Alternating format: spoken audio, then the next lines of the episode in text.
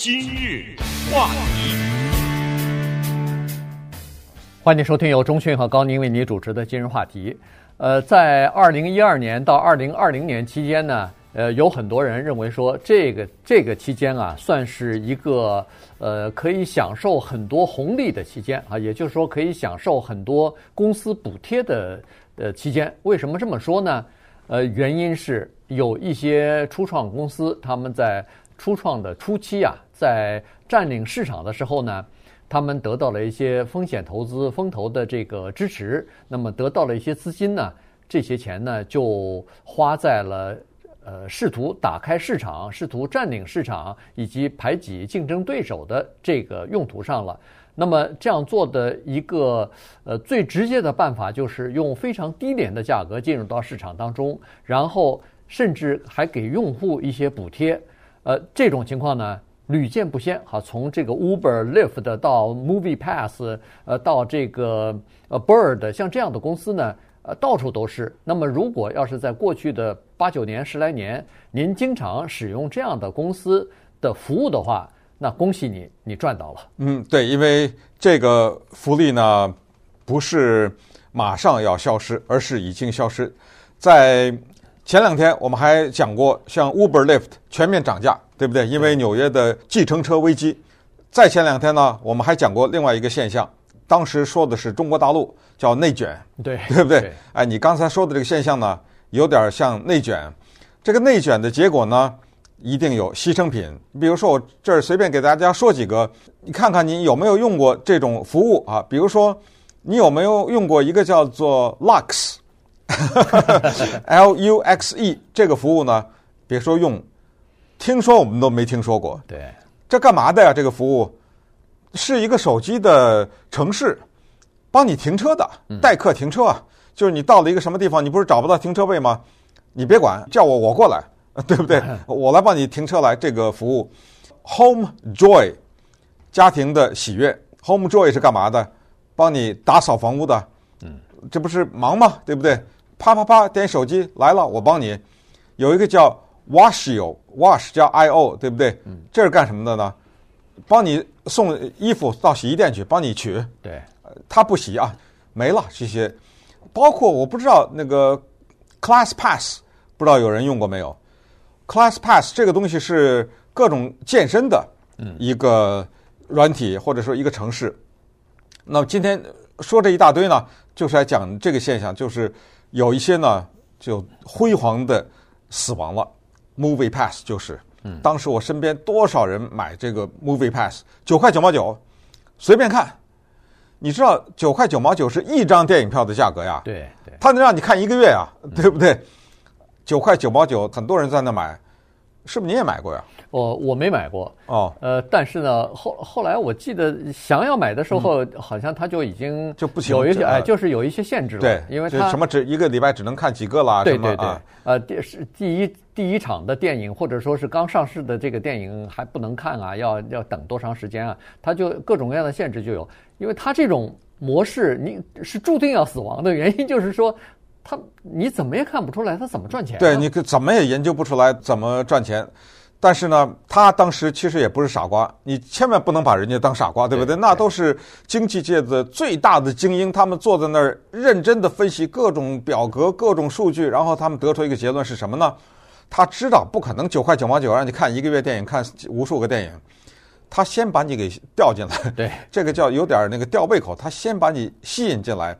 等你拿着这张卡上瘾了以后，他给你加点加点啊，最终还是能加回来的。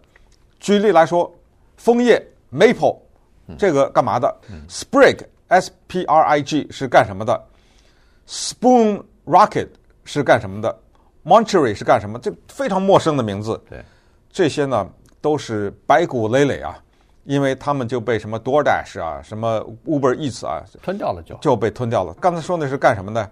就是送餐的服务，他怎么也不知道就没有活下来，你知道吗？对，否则这个世界是他们的，他们相继死亡。那么今天就跟大家讲讲这个内卷的情况以及现在发生的情况。对，呃，在《纽约时报》有篇文章，呃，一个年轻人哈，这个 Millennium 呃，就是这个千禧代的这么一个人，对他说，Kevin Roose，啊他是《纽约时报》的那个科技专栏作家。呃，对他呢，呃几年之前他就提了一个经验哈，他就说他曾经来洛杉矶 downtown 这个地方呢来出差，那么后来呢，他在交通高峰时期呢，还是专门叫了一个呃 Uber 哈，因为他是科技。呃，专栏或者是科技的记者，所以呢，他对这些时尚的东西是特别熟悉的。刚才说什么 Lux 啊，说什么呃这些服务啊，他他都用过。家里边给人停车的、给打扫卫生的、Home Joy 这些他都用过。所以呢，他想尽了就是用非常低廉的价格，想尽了奢华的服务。原因就是，一般来说，您没个什么三五十万的年薪。你想过这种生活，有人帮你打扫卫生，有人帮你停车，有人帮你呃把衣服拿了以后送去洗衣店，然后再给你送回来，那是没门的。这这种私人定制的服务是很贵的，但是因为是初创公司，因为有风投资金的补贴，所以呢，他会用非常便宜的价格给你提供这样的服务。我们没听说过，所以也错过了这个机会，没没享受。但是呢，他享受到了，所以呃，几年之前呢，他用那个 Uber，那那时候 Uber 还是刚开始上市呢，那个时候不是刚开始上市，就是刚开始在市场上出现，嗯，情况时间不多啊，所以呢，当时的价格是非常便宜。他说，其实那段路不便宜，如果来洛杉矶出差或者是在洛杉矶住的人都知道，洛杉矶这个地方城市是非常大的。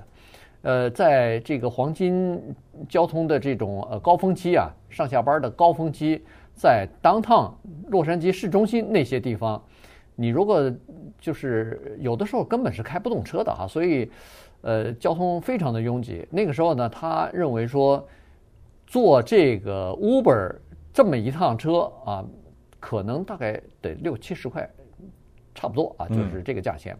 结果没有想到到了目的地以后。人家那个司机给他订呃递来一张账单，他一看傻了，十六块钱。对，哇，他说这简直太便宜了哈，所以呢，他二话不说就把这钱付掉了。结果在就是几个几天之前吧，这个是几年之前了啊。嗯。那么在几天之前呢，在纽约也是有一个呃人，他从呃纽约的呃我不知道是布鲁克林还是哪儿，就是坐坐呃这个 Uber 呢。要去那个 JFK 那个国际机场哈，然后呢，这段路呢，说实话，呃，也就是跟他几年之前坐的那段路差不多，但是现在去机场这段路收他两百五十块钱。对，这个咱们之前不是在计程车那话题也提到过嘛，对，对不对？所以这个就是现在情况的一种改变。当时你刚才说的这个风投啊，是这样的，这些风险投资的人呢，他们有一个判断。要不然他干嘛把钱给你啊？对不对？对。他判断出来这些公司呢，它有一个前景，就是叫做千禧代。呃，千禧呢是差不多八零后、九零后这一代人。这一代人呢非常依赖他们的手机的各种各样的程式，而且他们特别的会用。年纪大点人也不会用。同时呢，他们又特别的保守，知道吗？他不愿意连我那个洗一个衣服还用那个手机的这程式，因为这都是有月费的嘛，对不对？他。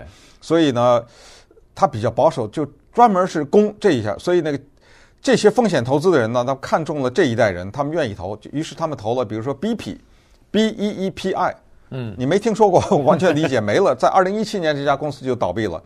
倒闭的时候，带走了当时的风险投资的一亿五千万。所谓带走就打水漂了，嗯，给人花光了，然后两手一摊，没做起来啊，不做了。那干嘛的 BP？我们知道，我们经常有到那个买车的困境啊，你知道吗？也不知道该多少钱呢，讨价还价呀。他这个手机的城市，这帮人开发的是，你在家待着，我去给你买去。我买了以后，不是光把车开到你家，而且在你的车上弄一大那个蝴蝶结 包在那个车，像一个礼物一样。而且我敢跟你做这个保证，你找到比我低的价，我就用那个低价给你。我就是，我给你找到那个最低价。你想想，我要是风投，我也投啊，对不对？这有什么问题啊？他怎么就死了呢？对不对？那稍等会儿，我们再来看一看一个已经一去不复返的福利。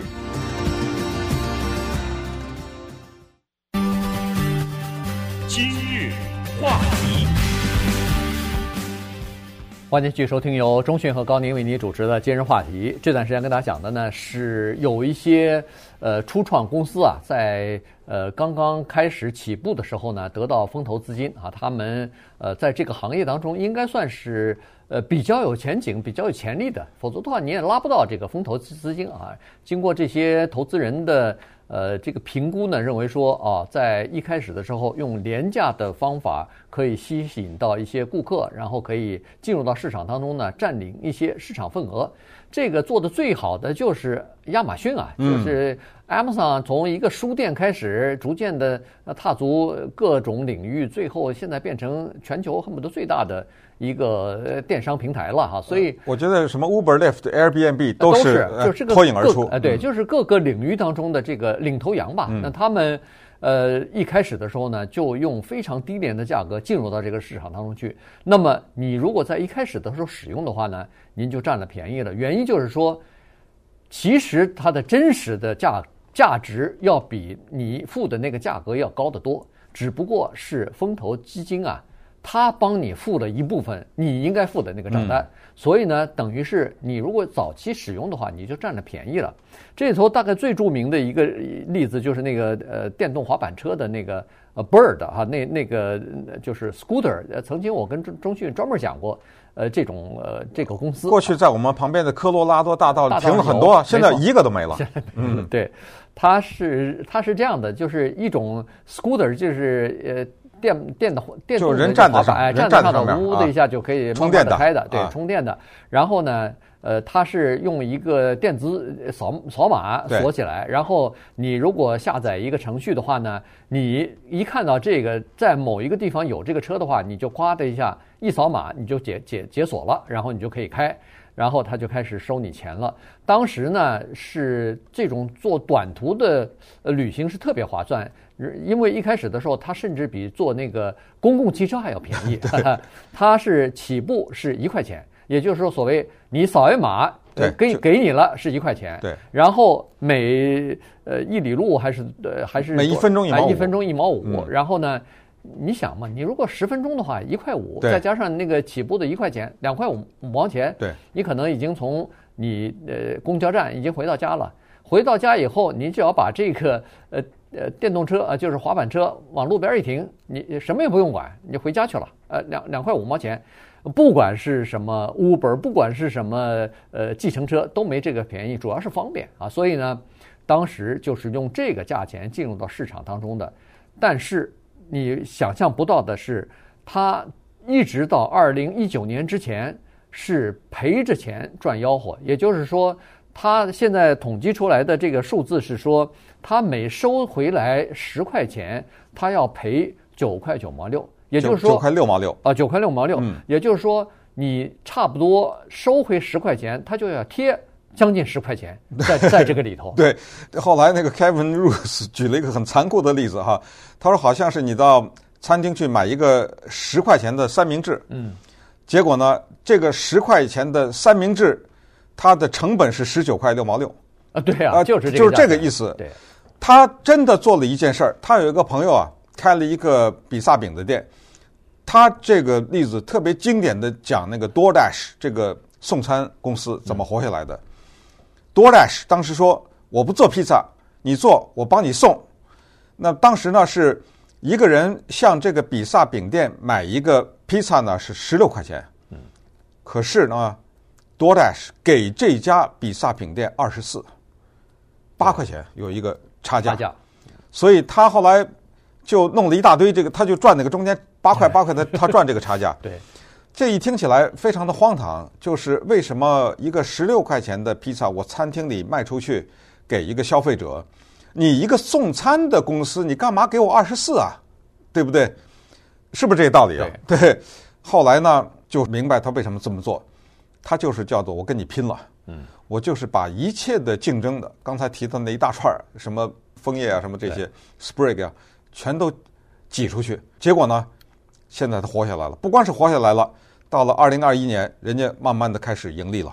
对，所以现在呢，这个刚才所说这个 scooter 的公司 Bird 也是啊，他逐渐的发现这么做不行，而且行业当中也有一些竞争对手，所以呢，他就开始这个收费呢就开始增加了。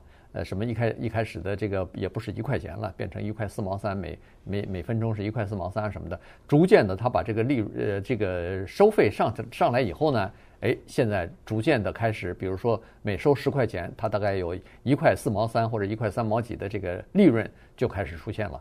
于是这个就是呃很多的呃初创公司，很多的这种。尤其是提供服务的这些和最终的消费者打交道的这些公司呢，他们的门道就是这个哈。一开始他用低价来补贴，然后呃给这个消费者一些好处，让你先吸引你进来使用他的服务。